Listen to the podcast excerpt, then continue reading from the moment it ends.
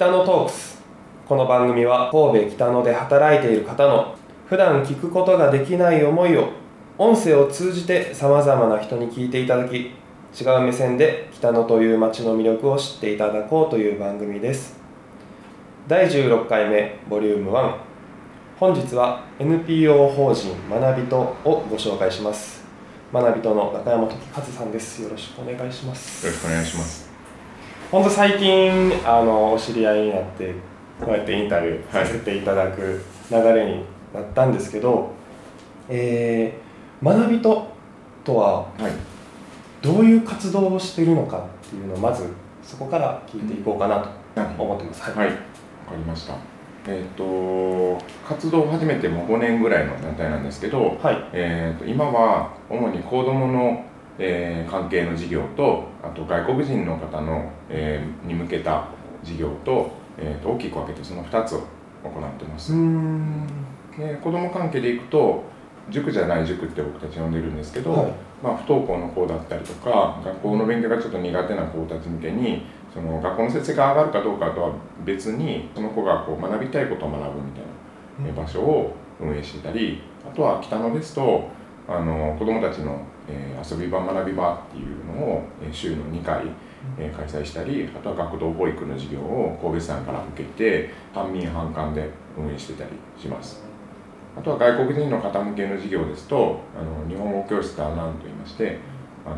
地域に住まれている大人の外国人の方向けに地域の日本人とほぼマンツーマンで週4回ですね。月曜日から木曜日まであの毎日、うん。え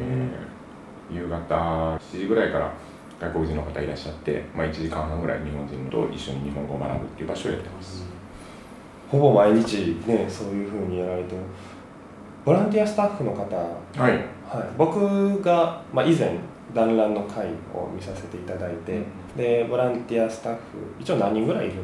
えーっとそうですね、えー団体全体では大体50人ぐらい、えーボランティアのスタッフがいてはい。でそれをまあ職員2名で回してるっていう形なんですけど、まあ、50名いてくれてるボランティアスタッフの大体まあ40人ぐらいは大学生の方がボランティアスタッフとして今来てくださってます。はいはい。そういうのはどういった形で募集したりとかするんですか、えっと一応インターネットでなんかこうボランティアのポータルサイトみたいなのがあってそこでこううちの募集記事を見た大学生の方が、まあ、メールで問い合わせをくださるっていううーん形です。うん。そうなんですね。なかなかあのボランティア経験個人的にはあまり今までなかったんですけどなんでしょう。その以前参加させていただいた時にすごいこうみんなキラキラしててでいや本当にやりたいことをやってて、でもこれをこうしたらもっと良くなるんじゃないかなってそれぞれのこう思いみたいなのが空気から伝わってきてて話しててもそうだったんですけどすごくいい場だなと思って、はい、団らんの方には参加させていただきましたね、このあのちょっと名刺の裏に書いてるんですけど神戸飲み会キャンパス。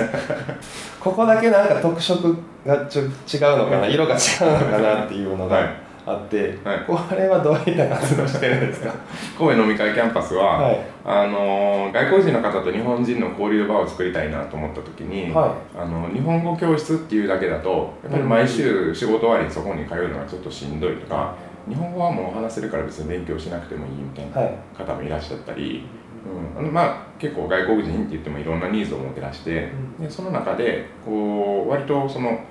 今日本語を教えてる外側で日本語は勉強しなくてもいいけど日本人と集まってていいなって思ってるこう外国人の方がいらっしゃってはい。で日本人の方も毎週こう日本語教室をに行くのはしんどいと。あのうん。ボランティアスタッフとして行くのは結構予定的にもしんどい。けど外国人の人とは関わりたいなっていう層がいてはい。じゃあそこを交わるために飲み会やりましょうっていう。ので あの外国人バーをお借りして、はい。でそこでこう日本人と外国人が交流できる場を作って、うん。うんっていうあの取り組みです。もう月に1回2回ぐらい。そうですね。今ちょっとお休み中なんですけど、うん。うんでもまた開催できたらいいなと。そうですよね。これが開催されたら僕も ぜひちょっと行かせていただきたいんですけど、ぜひぜでこの北野の町で、えー、と学びとひ、をしてまあ、するきっかけだったりとか、はい。しててこう感じることみたいなのってありますか？はいはい。あのーもともとこう法人立ち上げて5年ぐらいって申し上げましたが、はい。あのー法人立ち上げた頃から日本語教室をやってたんですね。ただ、えーっと見てたのはベトナム人の女の子一人ではい。でその子と,、えーっと待ち合わせをするのに僕は当時灘区に住んでいてでその子は、えーあれは新長田か。長田の方に住んでて、ちょうど待ち合わせをするんだったら三宮が都合良かった。で三宮で日本語を教えようかっていうので細々とスタートしてたら、あのーそのうち何ですかねこう三宮で場所をずっと探してたんですね。それこそこう最初はあのミント神戸の女子トイレの前のソファーで教えてたりとかして。はい。まあ綺麗でね。安全で。そうなんですはい。結構こうゲリラ的にやってたんですけどあのそのうちやっぱりそれだとなかなかこう定期の活動に結びつかないんで、はい。場所を借りようっていうので三宮でこう場所を探し始めてはいそうすると行った先のその場所を貸してくださったところで、まあ、たまたまあの北のトークスにも出られてる、はい。あの神戸アル不動産の小泉さんはい。とのつながりができて、で、えー、と小泉さんのところでちょっと,、えー、とうちの法人の仕事とはまた別の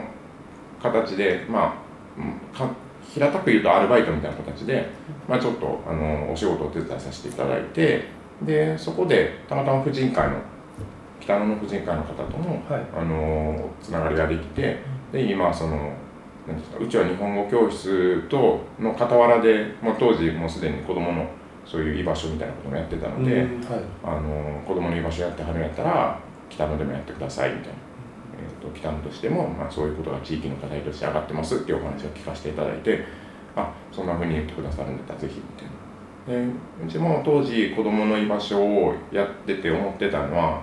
ぱりこうあ当時はですね、えー、と神戸の妙法寺とはい。あと西宮の甲子園とで活動してたんですけど、やっぱりなんかこう地域との関わりがないとうん単に行ってそうです。一回やってるだけみたいな感じになってしまってなかなかこう広がっていかないなっていうのもあはったので、まあ、そういう地域の方から逆にお声かけいただけるっていうのはすごいありがたいなと思ってで何かこうできることないかなっていうのであの、まあ、最初は本当に夏祭りのブースを出したりとか。あのまあ、インフィールアートのイベントの中で、まあ、子どもたちが遊べる場所を作ったりとかまあそんなすごいこうイベント的な出店でしたけど、はいそこから徐々にあの地域とつながり作っていってっていう形で今北野で活動をしています。うーんそうなんですね結構その今のはあれですよねこう子供を見るっていうか学童保育みたいなはい形ですけど、外国人の日本語を学びたいっていう方とかは人が人を誘ってみたいな感じで集まりだしたんですか？あそうですね。えーっと日本語教室で行くと神戸はあの国際交流協会はい。っていう KIC って呼ばれる組織があって、はい。で三宮に、えー、と主な事務所があるんですねそこの。でそこが、えー、と市内の日本語教室の情報をインターネットで公開されててでうちもそこのリストに載ってるんです。はい。なので、まあ、KIC に一番最初その日本に来られた外国人の方で日本語を勉強したいとかちょっと困ったっていう方がこう行かれたりはい。ネットで検索されたりして、教室でこう見た時にあ三宮でやってるんやったらぜひ行こうみたいな形でうちを選んでくださって来てくださるみたいな。あそういうことなんですね、まあみんないろいろ調べてこう選んでここ行った行ってみたいだとか、そういうふうにこう人が集まったりそうですね。するんです僕も次回団らんに参加した時1対1ではい。話してみたいなって 思ってました、はい。この前。ぜひ。もうそろそろはい。あ。これでお時間が来てしまったのでまた次回に話の続きを持ち越したいと思います。はい。ありがとうございます。ありがとうございます。